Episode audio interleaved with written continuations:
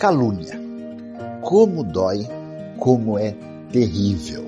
No entanto, nós temos orientação de Deus sobre isso. A Bíblia nos diz que o grande José do Egito começou a sua vida com muita dificuldade. Ele enfrentou uma acusação praticamente de estupro, de ter atacado a mulher de um homem importante. E por isso José foi parar na cadeia e teve muita dificuldade. No entanto, nós vemos como José soube lidar com a situação. Quando você for caluniado, a primeira lição é por que você se ressente tanto se você sabe que não foi assim. E a segunda coisa, a própria Bíblia diz que o Senhor estava com José. Não podemos nos render aos sentimentos negativos porque sabemos que Deus é o juiz e ele sabe de tudo.